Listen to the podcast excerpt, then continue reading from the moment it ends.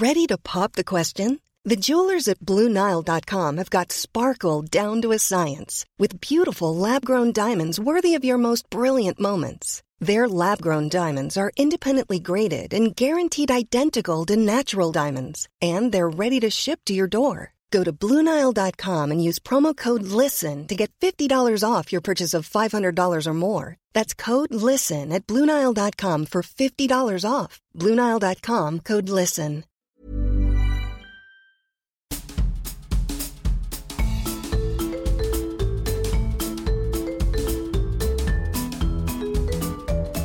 Vous écoutez le podcast de So Sweet Planet. Je suis Anne Greff et je vous propose des rencontres autour des thèmes des droits humains, de la culture et de l'environnement. Et alors, les luttes environnementales commencent aussi à donner de la voix en URSS en 1960 avec le lac Baïkal, au Japon avec la maladie de Minamata. Des luttes différentes, mais qui présentent des similitudes quand même. hein. Oui, euh, absolument, oui, oui. Euh, à chaque fois, hein, l'État, euh, l'État, mais on, retrouve euh, cet aspect de, de rivalité internationale, de compétition internationale, qui fait que si on ne se modernise pas, si on n'adopte pas ces techniques extrêmement polluantes et dangereuses pour la santé, eh bien, on va prendre du retard. Donc, euh, et l'État défend donc les industriels, ou alors se fait industriel lui-même, comme en URSS, hein, pour rester dans la, rester dans la, garder sa place dans la compétition internationale. C'est primordial pour l'URSS, hein, qui est engagé dans une course à la croissance à partir de 1945 euh, avec euh, les États-Unis. Et, donc, effectivement, donc à Minamata, hein, c'est l'État japonais qui va protéger une industrie pétrochimique qui, qui a des effets désastreux sur la santé, hein, avec un, un grand nombre de, de cancers et de malformations des, des nouveau-nés. Euh, à Minamata, le- les faits sont connus, mais euh, en fait, rien n'est fait, Il y puisqu'on a, n'a il y pas a de des technique. photos pourtant déjà à Il y a des photos. impressionnantes. Il y a des photos extrêmement impressionnantes. Il y a des événements médiatiques comme euh, les suicides de chats, en fait, les chats qui euh, perdent leur orientation et qui finissent par tomber dans la mer. Bon, il y a un ensemble de choses. de- enfin, on est sur des bouleversements Tomber traumatisants dans la mer depuis des, de- des- depuis des- des falaises, oui. Oh là, Euh, les chats de Minamata. Et euh, donc on a ces éléments-là que tout le monde voit, euh, donc d'une destruction de l'environnement qui est très, très- qui est reliée à la présence de l'usine, mais pas d'action véritable parce que faute de solutions techniques, eh bien on préfère maintenir l'usine que de que de la fermer. En fait, fermer, et ça c'était le cas au 19e siècle, hein, fermer une usine, c'est vraiment rare, euh, voilà, une fois qu'elle est là. Et en Russie, hein, c'est autour de la défense, euh, un projet euh, gigantesque euh, de l'État russe hein, qui euh, entreprend une, une mise au pas de la nature. euh, L'URSS est immense, donc euh, il y a tout un tas de, grands projets. Et, euh, et donc, euh, eh bien, un projet de, de- construction d'usine au bord du, du lac Baïkal, qui, était, qui est la plus grande réserve d'eau douce du monde, et une mobilisation immédiate dès 1955 pour euh, la préservation de ce lac, qui va être en partie transformé quand même mais euh, la résistance fait que eh bien, les aménagements prévus n'ont finalement pas l'ampleur en- envisagée au départ. Oui, ils arrivent à limiter quand même un Voilà. peu le. Et alors en 1962, bien sûr, un focus, parce qu'en fait ces doubles pages s'appellent des focus. Donc un focus sur Rachel Carson, donc on en parlait tout à l'heure. En quoi est-elle une figure historique de ces luttes aujourd'hui, Rachel Carson? Alors, euh, pour, pour plusieurs raisons. euh, hum, D'abord parce que son ouvrage, donc euh, Si- Silent Spring, euh, le printemps Oui. silencieux, est un succès mondial, traduit immédiatement aussi dans un grand nombre de langues, publié l'année suivante, dès 1963 en France. Donc succès mondial autour de la dénonciation des pesticides qui sont en train de se généraliser dans l'agriculture. Euh, elle s'en prend en particulier au DDT, euh, donc euh, voilà qui avait été qui avait permis aux Américains de gagner la guerre du Pacifique et qui ensuite s'est répandu dans l'agriculture avec des campagnes des campagnes de, de promotion absolument délirantes hein, où voilà on faisait du DDT vraiment hein, quelque chose de sans danger, alors qu'il y avait des documents internes à Monsanto qui euh, disaient que euh, Oui, c'était extrêmement dangereux dès 1944, Mm, mm. qui avait des effets sur, euh, enfin, c'était un, un cancérigène potentiel très fort. Le DDT, c'était ce produit qui était dans l'agent orange? Non, la Non, Géant c'était Orange, c'est encore autre encore autre chose. chose, ouais. mais qui naît aussi pendant la. Parce la- que c'était Monsanto aussi. C'était Monsanto, Dow Chemical, ouais, les, grandes, les grandes entreprises, euh, de, enfin, les grands, grandes industries des pesticides euh, états-uniennes. Donc inventé aussi, c'est un produit de la Seconde Guerre mondiale lui aussi. hein. Euh, et c'est un défoliant qui a, lui a été utilisé dans la guerre du Vietnam pour euh, Voilà. supprimer les feuilles, donc découvrir les, les guérillas vietnamiennes. Et euh, détruire Des aussi les, dégâts environnementaux monumentaux Oui. et fait sciemment. Quoi, hein. Vraiment. Voilà, oui, oui, c'était vraiment détruire, euh, Oui. gagner la guerre en détruisant l'environnement. Donc détruire les forêts et le- les moyens de subsistance pour les populations, la population vietnamienne. Voilà, comme ça, ils pourraient mieux voir les gens pour euh, leur tirer dessus. Exactement, et puis euh, les priver, de, priver les, les- les- les groupes armés de, bien de, de moyens de survivre. Oui, Voilà. subsistance. ouais. Vraiment détruire l'environnement pour gagner la guerre. Euh, c'est- bon, mais euh, les, les États-Unis ont fait ça, les, les- les Britanniques l'ont fait, euh, les Français l'ont fait euh, euh, en Indochine, donc avant Aussi, le Vietnam, oui, hein, oui. et puis en Algérie. Donc bon, voilà, il y a, il y a une il y a une continuité, euh, disons, une continuité coloniale et post-coloniale entre les différentes puissances qui ont utilisé ça. L'URSS n'est pas en reste. Enfin bon, voilà, on peut les renvoyer dos à dos. Oui, quelle belle équipe. Et donc, oui, et Rachel Carson, voilà, Oui. est, est importante pour, euh, pour ça. Elle est aussi importante pour les stratégies de désinformation et de euh, les, les manières dont, on- dont les industriels ont tenté de la discréditer. Jusqu'à nos jours d'ailleurs. Euh, en la traitant d'hystérique, en, en- en l'accusant de ne pas être sérieuse. Alors c'est une biologiste tout à fait confirmée, hein, en la Oui. traitant de romancière. Mais comme justement, j'avais lu, elle, comme elle apportait des preuves scientifiques, justement, par rapport à tout ce qu'elle dénonçait, là, ça devenait vraiment gênant pour eux. Oui, oui. Et donc, mais la, la stratégie, ça a été de, quand même, malgré les preuves, hein, de, euh, de créer le doute. Enfin voilà, de, de dire que tout ça, c'était pas sérieux. Et voilà. Et donc, ce qui, ce qui a un effet, parce que tous ceux qui n'iront- qui n'ont pas lu euh, Carson peuvent retenir que euh, finalement, c'était pas vraiment sérieux. C'est qu'une romancière qui a écrit, ce- qui a écrit ses propos sur, Oui. sur, sur Monsanto. Le fait qu'elle soit femme euh, était aussi utilisé pour euh, minimiser son. On l'a traité de Oui. voilà de d'hystérique. Donc euh, ce qu'on retrouve, voilà, dès qu'il y a des figures féminines hein, qui apparaissent dans des combats, et bien on les ramène, hein, on les discrédite par leur seule qualité de, de femme. Et donc là, on pourrait penser évidemment à Greta Thunberg aujourd'hui. Oui, c'est vrai. Et les années 60 donc voient arriver les premières marées noires. C'est une étape très importante dans les luttes environnementales. Ouais, c'est une étape importante. Alors ça marque aussi euh, ben, le- l'entrée du monde dans l'ère du pétrole. Euh, le charbon n'a pas disparu, mais disons qu'en Occident, euh, eh bien le pétrole a, le pétrole prend le, le dessus, euh, en particulier avec l'essor de l'automobile. hein. Donc ça, ça marque ce moment-là. Et puis ça marque aussi euh, des dégâts considérables liés à cette mondialisation économique, donc à ces flux euh, qui étaient relativement invisibles, ces flux de paquebots, ces flux de matière qui là, euh, dans ce type de dégâts, deviennent tout à fait visibles, avec une population, une population locale qui tente de sauver cette faune, enfin, cette faune littorale et qui donne des images emblématiques aussi hein, de ces oiseaux, de ces macareux mazoutés. Voilà, et ces images locales que l'on peut relier à partir de là à des enjeux globaux, ce qui est aussi peut-être un, un des tournants, c'est que euh, on entre dans une mise en relation de ces, euh, de ces dégâts locaux avec des phénomènes, euh, des phénomènes globaux. J'aimerais lire un passage du début de la troisième partie qui va de 1967 à 1979 et qui dit En posant plus frontalement la question du modèle de développement, en désignant clairement la responsabilité de la société industrielle dans la dégradation environnementale, la conférence de Stockholm et le rapport Meadows en 1972, le fameux rapport Meadows, invitent le politique à se saisir de la question écologique car la contestation des années 1960 et 1970, qu'elle concerne la société patriarcale, l'exploitation animale, l'organisation néocoloniale, le génocide culturel des populations indigènes ou le racisme, se nourrit de la fracture de la modernité et trouve donc une alliance pratique, même si elle est parfois difficile et même houleuse, avec l'écologie.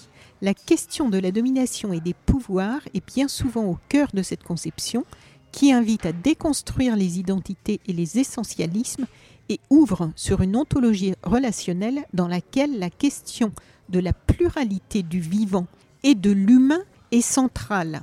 Et ça, c'était dans les années 60-70, ça fait 50 ans.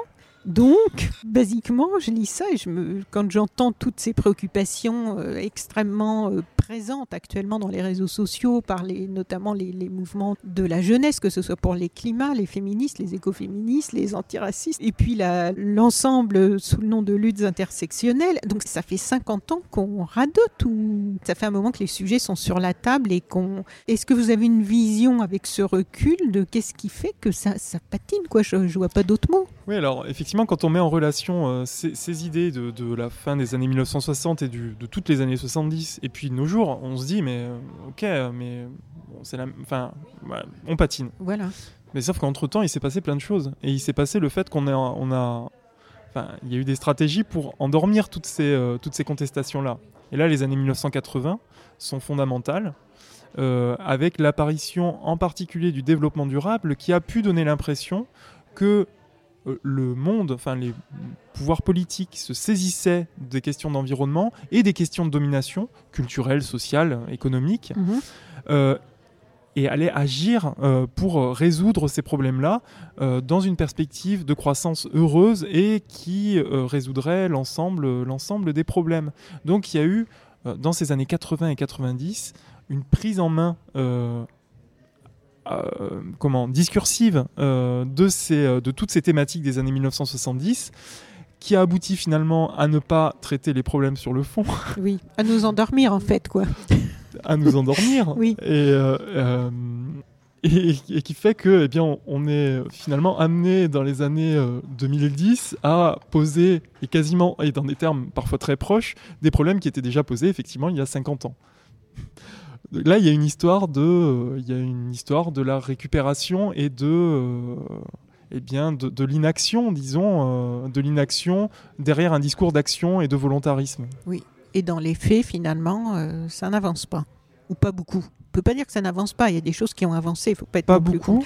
Et, mais pas, pas autant qu'il aurait fallu, en tout cas Ouais. sur les luttes environnementales. Et, et pe- peut-être que ce qu'on peut rajouter, c'est que le, le- un effet positif de- du développement durable, euh, pour ne pas faire un procès à charge, c'est que le développement durable a rendu euh, quasiment impossible le fait de ne, de ne pas parler d'environnement. Et pour une grande entreprise, hein, euh, euh, c'est très difficile de, d'apparaître simplement comme un, un- un pollueur. On ne peut plus être pollueur et dire qu'on pollue, mais pour le bien de l'humanité, il faut intégrer dans son discours le développement, le développement durable et l'environnement. Au moins dans le discours. euh, Au moins dans le discours. Mm. L'aspect positif, c'est, si on veut, c'est que eh bien, ces entreprises se retrouvent face à leurs contradictions beaucoup plus facilement. Elles ne peuvent pas tenir leurs engagements. Et puis que désormais, l'environnement est, partout.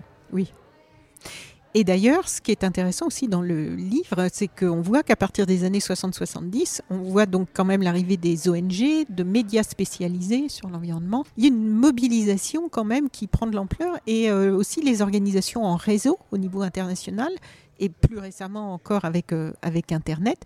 Ça, c'est quand même dans les choses euh, positives. Parce que jusqu'à ces années-là, on a l'impression que beaucoup de gens qui ont déjà tout élucidé, tout, compris en fait, hein, des problèmes euh, que l'on vit euh, et surtout des conséquences de ces problèmes qu'on n'a pas pris à bras le corps aujourd'hui. Mais ces ONG, c'est l'arrivée de Greenpeace, c'est l'arrivée de qui vont relier, des gens dans le monde entier avec des problématiques euh, locales, mais qui se relient au niveau international et qui du coup arrivent quand même à, quelquefois avec des actions très visibles médiatiquement, à faire parler enfin de ces problèmes d'environnement, à sensibiliser, à éveiller, à faire un travail peut-être qui manquait un peu euh, avant. Oui, absolument. Et euh, la sensibilisation est essentielle. Enfin, euh, on en serait, malgré tout, on n'en serait pas avec cette importance des thèmes environnementaux, écologiques aujourd'hui s'il n'y avait pas eu tout ce travail militant des années 1970. Euh, leur travail est absolument essentiel. Alors peut-être on, peut dire qu'il y a eu une, enfin il y, a, un échec euh, quand on regarde toutes les données euh, climatiques et de biodiversité, mais en même temps c'est ce qui nous prépare peut-être mieux que jamais à agir. Alors il ne sera jamais trop tard puisqu'on pourra toujours limiter, limiter les dégâts, empêcher que ça soit pire. Donc c'est aussi grâce à ces mouvements-là et grâce à l'ampleur qu'ils ont pris, leur mise en réseau, ce que vous avez très bien, très bien dit, très bien expliqué.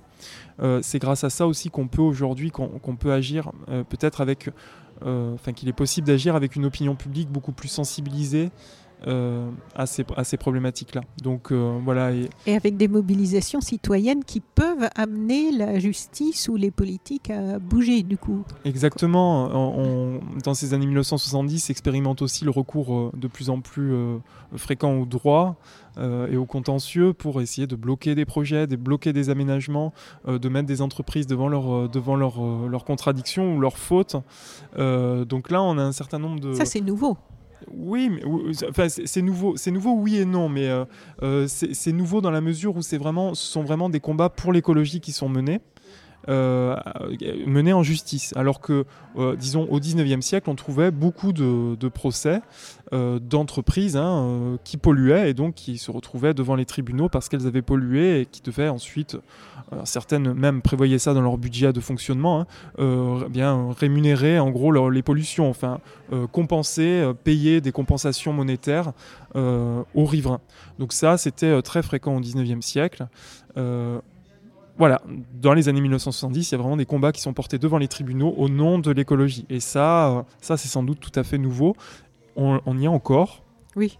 Et, euh, et, et c'est efficace. Enfin, il y a une efficacité à- à- à- forte là-dessus et qui fait que bon, les aménagements, hein, voilà, les aménagements aujourd'hui sont pour beaucoup euh, bloqués, enfin plus difficiles à mener qu'avant. Euh, voilà. Alors, il y a aussi un focus sur San Francisco, intitulé Un laboratoire des luttes dans les années 60. Donc là, on est en plein Summer of Love. Et qu'est-ce que ça donne alors du côté des luttes environnementales à San Francisco dans les années 60 On rejoint nos communautés. Oui, c'est ça. Alors voilà, euh, San Francisco, c'est vraiment un lieu d'expérimentation qui va essaimer ensuite. Euh, bon, le- les États-Unis sont devenus le pôle, euh, un peu le pôle culturel enfin, mondial, qui a une forte influence sur, sur l'Europe désormais. Donc voilà, expérience communautaire, effectivement. Expérience aussi intellectuelle de, jonction entre différents combats que vous avez évoqués tout à l'heure. Euh, Contre-culture. voilà, mouvement contre-culturel, lutte, enfin voilà, un certain nombre d'expériences de lutte concrète autour de l'accès, euh, de l'accès à la nature, euh, de l'accès aux plages, de remise en cause aussi de, voilà, de, des, formes de ségrégation raciale qu'il peut y avoir, de l'injustice environnementale. euh, des mouvements aussi écoféministes qui peuvent faire leurs premières, premières armes. Enfin bon, voilà, on est vraiment dans un moment d'effusion à San Francisco qui a, qui est un des pôles de, qui est un des pôles effectivement de créativité de l'écologie, euh, de l'éco- de l'écologie euh, politique euh, récente. Oui, c'est ça, parce qu'il y a pas mal de, de mouvements, même qui existent toujours aujourd'hui, qui ont émergé en fait à ce moment-là, à cet endroit-là. Ouais, oui, absolument. sont- Et au Québec aussi, il se passe des choses, comme avec la revue Survivre. Ah oui, Survivre, trois points de suspension, et vivre. C'était le titre de la revue. oui, en fait, c'est d'abord survivre et puis ensuite qui devient survivre et vivre euh, à quelques mois, à quelques mois après. Donc euh, Québec effectivement, mais, euh, et- Québec et France, hein, puisque ce sont des, ce sont des, euh, en particulier un groupe de mathématiciens, de physiciens qui euh, euh, du Québec, mais aussi de France, avec euh, en particulier en France euh, celui qui est le mathématicien le, plus en vue, euh, un des plus grands mathématiciens, du monde à ce moment-là, Alexandre Grothendieck, et qui vont eux entreprendre une critique radicale de la science. On l'a évoqué un petit peu le rôle de la science dans la dénonciation d'un certain nombre de problèmes, de calamités. Mais en même temps, la science a été aussi abondamment utilisée euh, par les industriels pour oui, essayer de calmer les craintes. En achetant des scientifiques pour réaliser des. Là, on, rejoint, on revient encore sur Monsanto, mais d'autres aussi, hein, euh, l'industrie du tabac, pour, euh, pour faire des études bidonnées, en fait. Oui, euh, Oui. donc il y a ça effectivement, et puis il y a aussi le régime de promesses qui a été très fort depuis le 19e siècle, et les scientifiques ont finalement nourri, ont été les, parmi les grands promoteurs de, ces promesses que euh, les problèmes d'aujourd'hui seraient résolus demain par la technique. Et finalement que la politique ne servait plus à grand chose, que c'était la, la technique qui pouvait régler tous nos problèmes, et y compris les problèmes engendrés par la technique. Et euh, ce que dénonce à ce moment-là particulièrement euh, Grothendieck et les autres dans Survivre et Vivre, c'est les collusions entre la science, l'État, l'industrie autour du nucléaire et des cataclysmes à venir qui seraient liés au nucléaire. Donc il y a aussi une peur du nucléaire. Il y a aussi une dénonciation de ce qui se passe au Vietnam, où euh, Grothendieck se rend compte que, eh bien, y compris les recherches les plus euh, en apparence innocentes, ont servi aux Américains pour mener une guerre totale, qui est une guerre aussi qui passe par l'anthropologie, l'ethnologie, les mathématiques, la physique, pour mener une guerre totale et gagner cette guerre au Vietnam. Donc Grothendieck, à Qui n'ont partir pas de gagné, là, en fait, qui n'ont pas gagné en plus. qui n'ont pas gagné, mais dont les effets se font, sur l'environnement se font encore sentir aujourd'hui. hein, avec, euh, Oui, puisqu'il y a même encore des procès là. euh, Voilà, oui, oui. l'agent orange a eu des, orange, ouais. l'agent orange a eu des, des conséquences euh, très néfastes et, ça, ça va durer. Et euh, j'ai- deux minutes pour euh, complé- enfin, une- Oui, 30 oui, secondes oui. sur Grothendieck. Oui, bien sûr. Simplement sur, sur survivre et vivre. Donc, de ce constat de, de- des mésusages de la science et finalement de scientifiques qui travaillent sans se rendre compte à la destruction de la planète, eh bien, la conclusion, une des conclusions de survivre vivre, c'est qu'il vaut mieux arrêter les sciences et rentrer dans un rapport plus pratique aux choses et en fait mettre les connaissances scientifiques au service de lutte et d'expérimentation. Grothendieck va aller plus loin, lui, en se retirant, enfin, en se retirant quasiment du monde. hein. Il va finir sa carrière universitaire à Montpellier et puis euh, à côté de ça, il va se retirer, euh, il va se retirer en Ariège. Ils ont un vertige devant la puissance insoupçonnée des sciences euh, et peut-être que leur critique a pu sembler trop radicale sur les sciences, enfin de jeter toutes les sciences, de mettre toutes les sciences dos à dos, mais en tout cas, ils forment un avertissement assez clair qui est assez vite oublié sur la crédulité parfois que peut avoir la, science, qui ne se rend- les scientifiques qui ne se rendent pas forcément compte de ce à quoi ils peuvent, euh, ils peuvent travailler. Et que le régime de promesses dans lequel rentre la science, en fait, est la science depuis le 19e siècle, est extrêmement dangereux pour le- pour pour l'environnement et pour la planète, pour la survie de la planète. Et en 1973-1974, on a bien sûr le Larzac, lutte emblématique, devenue mythique.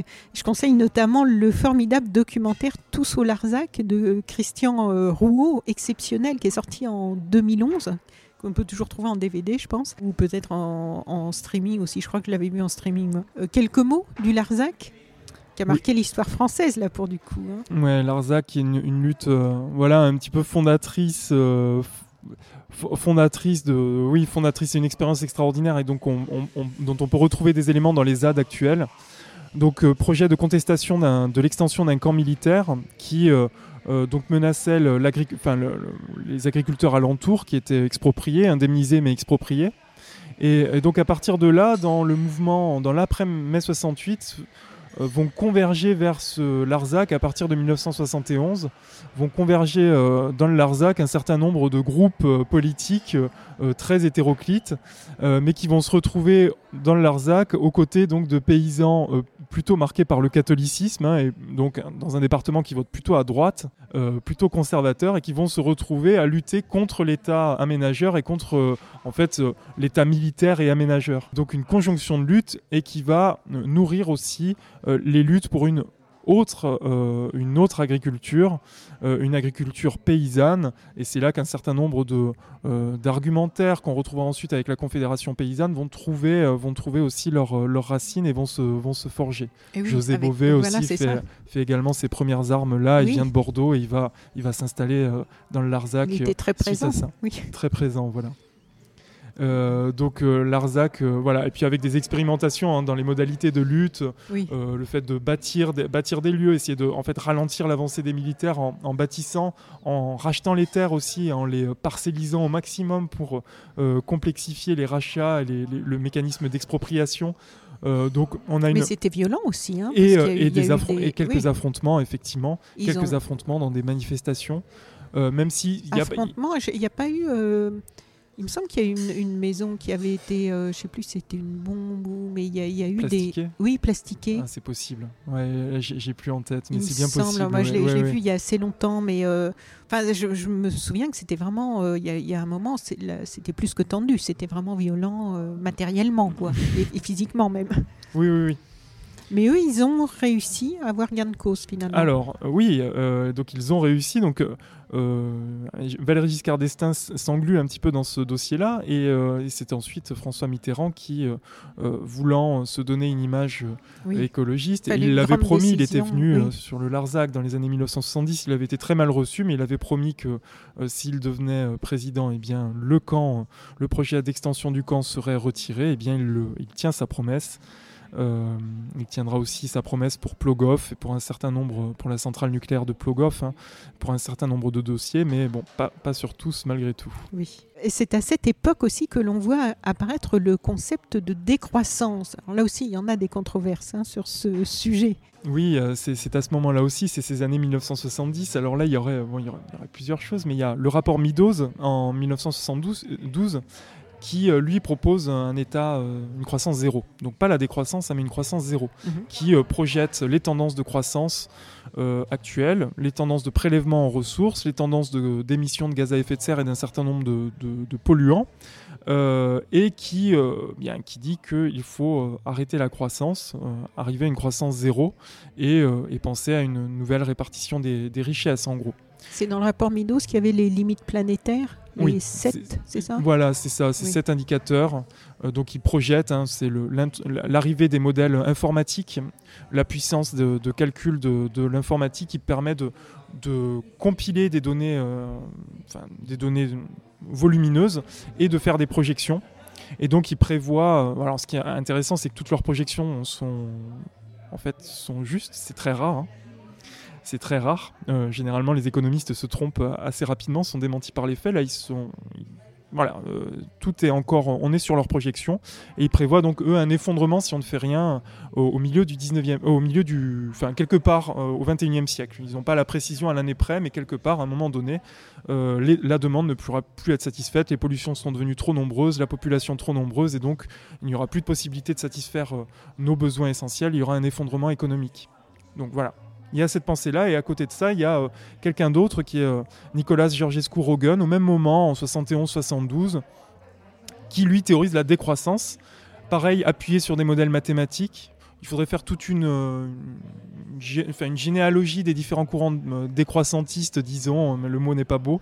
Mais là, c'est à partir de modélisation mathématique euh, où il, en fait, se sert des lois, des lois de la physique, des lois de la thermodynamique pour montrer que euh, nous sommes en train de, euh, de dilapider euh, des énergies fossiles facilement utilisables sous des formes inutilisables, en gros du gaz carbonique qu'on est également en train de dilapider des ressources minérales, donc les différents métaux, sous des formes qui seront aussi de plus en plus difficiles à, réutiliser, qu'on est en train d'en immobiliser un certain nombre, qu'on ne pourra plus utiliser par la suite, et qu'on se dirige hein, vers les limites planétaires, les limites naturelles, et que euh, donc on va vers également un effondrement si on ne, si on ne fait rien. Ça a le mérite de, de rappeler que c'est pas inépuisable les ressources. euh, Voilà, sur il Terre. rappelle ce qui était ce qu'on savait, enfin Oui. voilà, que les ressources ne sont pas inépuisables et que la technique ne peut pas tout. Que la technique ne peut pas tout et que la technique en particulier soit euh, reporte les problèmes. Euh, donc ça c'est ce que pointe le rapport Midos hein, dans sa critique des solutions technologiques, c'est que généralement les solutions ne font que, ne font que reporter les problèmes. Oui, parce qu'on travaille pas sur les causes, on travaille sur les effets. Voilà, exactement. Comme, comme euh, les, les semenciers et leurs engrais qui, qui nous ont euh, sorti, il y a- c'était quoi, il y a 4-5 ans, non, ou un peu plus, que pour euh, lutter contre le déclin des abeilles, ils allaient fabriquer des, des- des petits robots abeilles, des petits, enfin, vaut mieux en rire tellement c'est ridicule, mais Voilà, des petits pollinisateurs euh, qui allaient remplacer oui, les absolument. millions d'abeilles qui disparaissent. Je trouve que c'est un, un- un bel exemple de, de- de- de cette absurdité de, où on travaille sur les, les effets au lieu de- d'essayer de, d'am- d'améliorer ce qui crée les problèmes. Quoi. Exactement. Et c'est un des, euh, c'est cette lecture-là aussi, donc de, ces textes de Georgescu Rogan ou du rapport Midos, qui permet aussi de, d'apporter des éléments critiques au, au projet de transition, euh, de transition énergétique actuel, où il n'y a pas de prise en compte de, euh, enfin, qui, qui repose sur des, euh, sur des, euh, des modèles de croissance, de croissance relativement continue, et qui ne tiennent pas compte d'un certain nombre de limites planétaires. Cette transition énergétique dans un modèle de croissance risque si on lit un certain nombre de, scientifiques et de- et d'économistes, un risque de ne faire que reporter les problèmes, reporter les problèmes vers un certain nombre de ressources minérales qui sont également en quantité limitée. À cette époque, donc, les transformations dans les façons d'habiter la Terre s'accélèrent et des luttes environnementales apparaissent un peu partout sur la planète. On trouve un focus sur Ivan Illich au Mexique, un autre sur les femmes au secours des forêts en Inde, avec le mouvement Chipko en 1973 et la catastrophe de Bhopal. Peu plus tard, en 1984, Bhopal, par contre, euh, vous y consacrez un focus d'ailleurs dans la partie suivante sur Bhopal, un autre sur Arne Ness pour sa deep écologie en 1972 en Norvège. Donc on voit que vous avez travaillé euh, vraiment large et au niveau euh, planétaire. Et puis en France, les sujets de lutte se multiplient entre le nucléaire, la chasse, les déchets industriels, Superphénix. Les luttes commencent aussi à avoir plus de poids à ce moment-là Est-ce qu'on peut dire ça? Alors c'est difficile à c'est difficile à dire puisque euh, on a un certain nombre de luttes là qui ne se soldent pas forcément par des euh, par oui, des par victoires. des réussites, oui. Euh, donc elles prennent de l'ampleur numérique, Oui, c'est-à-dire c'est que ça. là on a des mobilisations euh, massives. Oui. Mais pour autant, euh, pour autant, il n'y a pas forcément de, de victoire. Euh, euh, donc euh, c'est voilà difficile de répondre de répondre à, votre question. En tout cas, euh, en tout cas, on rentre dans ce moment où euh, tout projet d'aménagement commence à être contesté et donc euh, les aménageurs doivent y réfléchir à deux fois avant de proposer un, de proposer un projet. Mais euh, ils arrivent quand même, même s'ils sont ralentis, à en faire passer la plupart. Euh, et ça, ça reste vrai jusqu'aux années 2000, ou encore, malgré tout, dans les années 2000 et 2010, un grand nombre de projets euh, continuent, à, continuent à, à voir le jour. Donc euh, voilà, l'exemple de, de Notre-Dame-des-Landes ne doit pas être l'arbre qui cache euh, la forêt, hein, le Oui, retrait bah là, de on a encore les jardins d'Aubervilliers euh, très Voilà. récemment, là.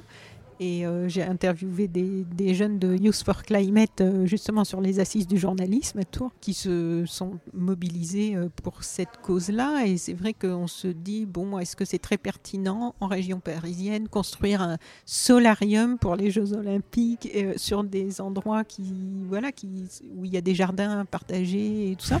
si dans l'éducation aussi, parce qu'ils se plaignent beaucoup dans Youth for Climate, hein, ils ont fait une tribune d'ailleurs dans, dans le JDD euh, au printemps euh, en réclamant à ce que l'éducation euh, prenne beaucoup plus en compte, à ce, ce que par l'éducation ils soient mieux informés.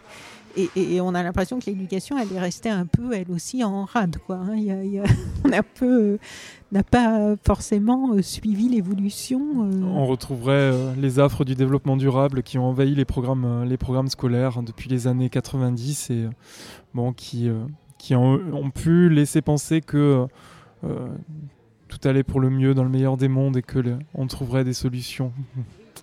Ou que, disons, une, forme d'utopie qu'il y avait dans le développement durable était, euh, était une utopie réaliste. Enfin, L'idée de, de pouvoir concilier euh, réduction des inégalités, euh, protection de l'environnement et puis croissance économique. Donc bon, il y a voilà et, euh, et je, je voudrais rajouter euh, puisque j'y pense quand avec ce que vous venez de dire, mais euh, que les luttes sont, sont formatrices et les luttes sont un magnifique moyen de s'éduquer et d'éduquer les autres et de forcer euh, certaines personnes qui n'ont aussi pas d'intérêt à voir le problème, eh bien à le voir et à et à assumer leur position et à clarifier leur position. Oui. Euh, je pense qu'il y a un certain nombre de secteurs qui aujourd'hui récupèrent l'écologie. Je pense au secteur du bâtiment, par exemple. Euh, le secteur du bâtiment est un problème. Euh, bâtir, c'est un problème aujourd'hui. Euh, il faut réinventer ce, il faut réinventer ce secteur-là. Et les grands groupes de BTP ne peuvent pas ingérer, enfin, ne peuvent pas ingérer la question écologique sans s'effondrer. Ou alors, s'ils le font, ça sera de la, ça sera, de- ça sera du greenwashing, ça sera de, de la, enfin, ça, voilà, ça sera de, euh, des tentatives de, de, manipulation. en réellement sorte, ouais. Pas réellement efficaces. Donc, les luttes, les luttes sont là aussi pour forcer ces acteurs-là à, être mis devant, devant leurs contradictions et devant l'impossibilité de, euh, bien de faire aujourd'hui d'artificialiser des, terres en, respectant la biodiversité et, le climat. Non, euh, voilà, c'est pas parce qu'on met des arbres sur un parking que, que ce parking est vert.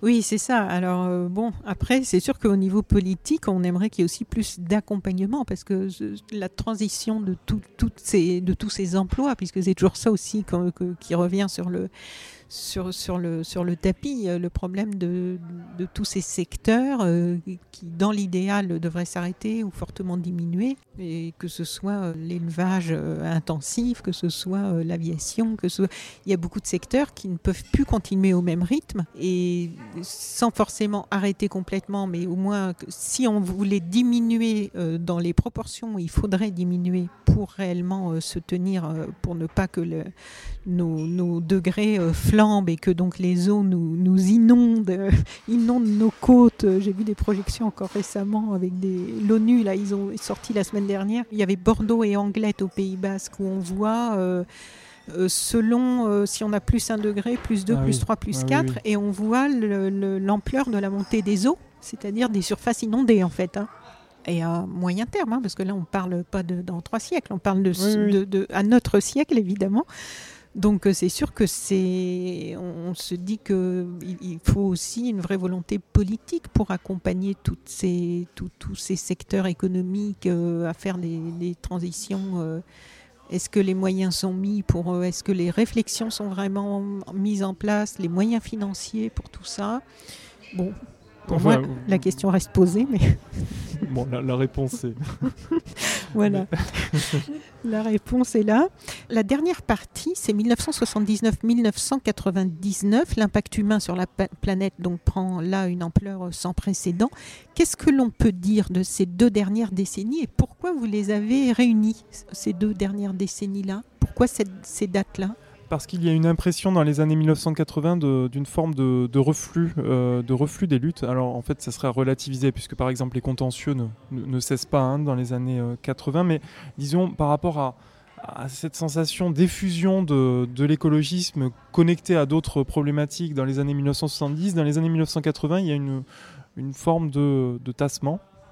Euh, de tassement, donc on a rassemblé autour d'un voilà, qu'on a, voulu, qu'on a voulu mettre ensemble, puisque bon, dans ces années-là, on a un affermissement des connaissances scientifiques sur le climat, par exemple, et sur la variation, enfin sur la, la responsabilité euh, humaine euh, dans la modification de l'atmosphère et donc dans un réchauffement climatique à venir.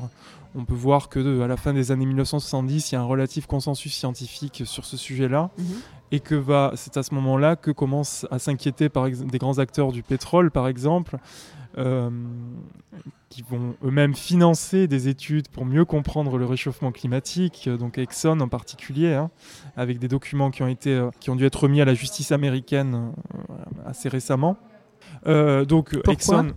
Pourquoi ils ont dû être remis à la justice eh bien, parce que justement leur, leur, leur inaction, enfin leur leur euh, stratégie de, mise en doute euh, du réchauffement climatique a été euh, dénoncée devant la justice américaine. Et donc il y a des documents qui ont dû être produits par Exxon des documents qui avaient, euh, qui avaient fuité en fait, hein, où euh, voilà, Exxon avait entre les mains des rapports de scientifiques qui s'alarmaient des conséquences, on est à la fin des années 1970, hein, qui s'alarmaient des conséquences catastrophiques du réchauffement climatique qui se préparait. Il y a une forme d'inertie dans le climat, donc on ne pouvait pas être sûr à ce moment-là, enfin il n'était pas mesurable encore le réchauffement climatique. Il l'est à partir des années 1990. Mais par contre, on avait toutes les données pour dire que là, on était en train de modifier de manière extrêmement rapide euh, l'atmosphère. Et donc, ça a été dissimulé? Et donc, euh, voilà, euh, avec ces données-là, Exxon a voulu en être sûr, donc a financé des études pour en être sûr, en particulier sur les océans, pour voir la capacité d'absorption du CO2 par les océans. A eu ces données entre les mains, pointues, voilà, vraiment le meilleur qu'on pouvait faire à l'époque. Et puis, à la fin des années 1980, après une période de tergiversation, s'est mise à, à rentrer dans une fabrique du doute. Enfin, voilà, financer les climato-sceptiques, en gros et donner de l'audience, favoriser l'audience de climato-sceptiques qui n'ont pas forcément été payés directement par Exxon. Certains avaient de bonnes raisons de le faire, détestaient ce nouveau courant écologique et, voulaient une forme de vengeance contre eux et donc se sont mis à nier, cette question du réchauffement climatique et euh, voilà, avec l'appui d'un certain nombre d'industries, euh, dont, dont les pétroliers qui ont repris les méthodes de l'industrie du tabac ou de l'industrie de l'amiante. Euh, et, donc, voilà, et des pesticides et des engrais. Et des pesticides et, des pesticides et des engrais. Enfin voilà. Oui.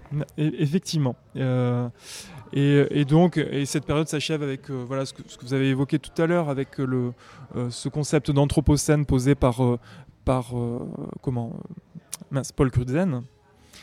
qui est voilà qui a l'avantage même s'il est encore contesté par les géologues parce qu'on n'est pas sûr qu'il y ait une trace géologique de cette période si courte dans l'histoire de l'humanité de, de, ces deux, deux trois derniers siècles euh, eh bien, euh, a le mérite, comme le, concept d'écosystème, de nous donner à penser euh, la réalité et les changements infligés par l'homme à l'ensemble de la Terre. Enfin, même si on ne l'appelle pas anthropocène et, et, même si certains contestent que, ça puisse être, enfin, en tout cas, c'est pas encore reconnu vraiment par tous, mais en tout cas, tous les chiffres, eux, sont là quel que soit le nom euh, que, l'on veuille en faire, une ère géologique ou pas, les chiffres de, tous ces dégâts euh, sur la planète euh, créés par l'activité humaine et, dégâts maintenant qui mettent la survie de l'humanité en péril. Donc il est temps qu'on se réveille là quand même. Tous les chiffres sont là effectivement sur ces modifications absolument extraordinaires causés par donc par les sociétés industrialisées à, l'ensemble du système Terre et à l'ensemble des écosystèmes. Là, on a effectivement les données, les données sont en quantité euh, extraordinaire. Il n'y a pas un jour sans qu'on ait des nouvelles données sur euh, l'extinction de, l'extinction de la faune, de la flore ou sur nos émissions de, polluants et de gaz à effet de serre. Euh, tous les indicateurs montrent aussi qu'on est sur une même pente de croissance et que malgré les grands discours, eh bien, rien ne change fondamentalement. Donc, bon, on pourrait en conclure que toutes les luttes n'ont servi à, à, rien, mais je pense au contraire que c'est inspiré de ces luttes passées et des moments où, euh, des moments où il y a eu des démobilisations, des moments où euh, les, intérêts, euh, les intérêts politiques et les intérêts économiques qui avaient intérêt à poursuivre un certain nombre de destructions, eh bien, ces intérêts-là sont imposés. Eh bien, pour, pour les luttes actuelles, voir, voir se passer, c'est peut-être être moins crédule face à l'ampleur des intérêts qu'il y a à affronter et des intérêts qui ne se laisseront pas faire. Ils ne se laisseront pas faire soit en tentant de discréditer, soit en tentant euh, de rassurer, euh, ce qu'ils ont fait depuis euh, le XVIIIe siècle, soit eh bien peut-être en agissant aussi par la répression et la violence, comme ils ont très bien su le faire aussi par le passé. Oui. Mais en tout cas, moi, ce que je trouve très encourageant avec ce livre, c'est que ils sont extrêmement courageux, quoi, tous ces acteurs, ces actrices dans ces luttes environnementales c'est intéressant pour, pour tout le monde de, de lire ça parce que c'est déjà, il y, a une vision globale d'évolution au pluriel de nos sociétés, au niveau industriel et puis au niveau de notre rapport à, à cette nature qu'on on s'en mettait à l'extérieur. Heureusement, euh, beaucoup de nos penseurs nous, ont, euh, nous, nous incitent depuis quelque temps à voir ça autrement, à nous inclure dans la nature, d'ailleurs même à ne plus employer ce mot de nature. D'autres nous disent de ne plus employer non plus le mot environnement, parce que ça aussi, c'est une façon de, mettre à l'extérieur. Mais toutes ces réflexions euh, sont intéressantes. C'est intéressant de les écouter, de les, de les mener nous-mêmes, de remettre en question aussi euh, toute la façon, euh, parce qu'on a appris, enfin moi à l'école, on m'a appris une, certaine façon de, de voir que ce soit l'histoire avec la, colonisation, avec notre rapport au monde aussi sur toute cette période, et puis de voir, c'est une histoire de comportement, d'attitude par rapport au vivant aussi, qu'il est temps de remettre en question si on veut euh, survivre. C'est plus juste, euh, avant on pouvait dire des lubies d'écolo dans les années 70, hein. c'était facile aussi de décrédibiliser euh, tous ces gens-là avec la, vision hippie ou la vision des, communautés, ça faisait pas très sérieux. Et en fait, on, se rend compte que même si tout n'a pas été rose non plus dans les luttes environnementales, il y a eu, des dérives, vous en parlez aussi, hein, de, certaines pensées, de certains mouvements. Mais euh, c'est quand même euh, vraiment important. Et moi, je, voilà, j'encourage tout le monde, toutes celles et ceux qui nous ont écoutés. C'est un très beau, très très beau livre. Et alors surtout en plus pour les images, quoi, parce que ça c'est super, tout cet historique d'images, de, photos, d'affiches. Il y a 250 images, sans récits, trois siècles de débats et de combats, donc aux éditions textuelles et vous êtes quatre. Hein. On va peut-être, euh, je vous laisse citer vos, vos trois collègues. Oui, donc euh, Anne-Claude Ambroise Rendu, euh, Charles-François Matisse, Alexis Vrignon et moi-même pour les auteurs des textes. Et puis c'est aussi l'occasion de saluer le travail extraordinaire fait par l'illustratrice et par la graphiste. Euh, donc euh, Caroline euh, Pochant et Caroline Pochois, sans qui évidemment ce livre n'aurait pas été le même. Donc voilà, c'est une belle œuvre collective en tout cas. Ouais, un bien beau livre. Je vais mettre, euh, comme d'habitude, chères auditrices et auditeurs, le lien dans le texte euh, de description du podcast que vous pouvez retrouver. Alors, si vous êtes sur une application, vous retrouverez le texte en cliquant sur le titre euh, ou selon votre application. Enfin, il y a toujours le texte qui est accessible quelque part de description de ce podcast avec un lien pour acheter sur le site des librairies indépendantes. On peut commander le livre directement et franchement, c'est un beau livre. Euh, en plus, là, on va arriver vers la fin de l'année pour les fêtes. J'y avais pas pensé, mais en, parlant, ça me vient. C'est vraiment euh, un beau cadeau là pour euh, soit pour ceux qui s'y intéressent déjà, soit pour éveiller ceux qui ne s'y intéressent pas. voilà, un beau beau livre, une histoire des luttes pour l'environnement aux éditions textuelles. Un grand merci pour avoir pris le temps de nous expliquer tous ces sujets, d'en de, parler et j'espère d'avoir donné envie à nos auditrices et auditeurs d'aller se plonger dans ce livre. Merci beaucoup Anne pour, cette, pour cet entretien. J'espère qu'il n'y aura pas plusieurs, des, beaucoup, beaucoup de tomes parce que ça voudrait dire qu'on n'a toujours pas avancé. ok, merci beaucoup. Merci à vous. Au revoir, bonne continuation. Chères auditrices, chers auditeurs, si vous avez apprécié ce podcast de So Sweet Planet, N'oubliez pas de lui mettre un avis favorable sur votre application de podcast, par exemple 5 étoiles sur Apple Podcast, et de rédiger un avis sympathique. Cela me fera plaisir. Pour plus d'informations sur les droits humains, l'environnement et la culture, vous pouvez suivre la page So Sweet Planet sur Facebook. Enfin, n'oubliez pas de vous abonner gratuitement, soit à la newsletter sur le site soit au podcast sur votre application de podcast pour être informé des prochains podcasts de So Suite Planète mis en ligne. À bientôt.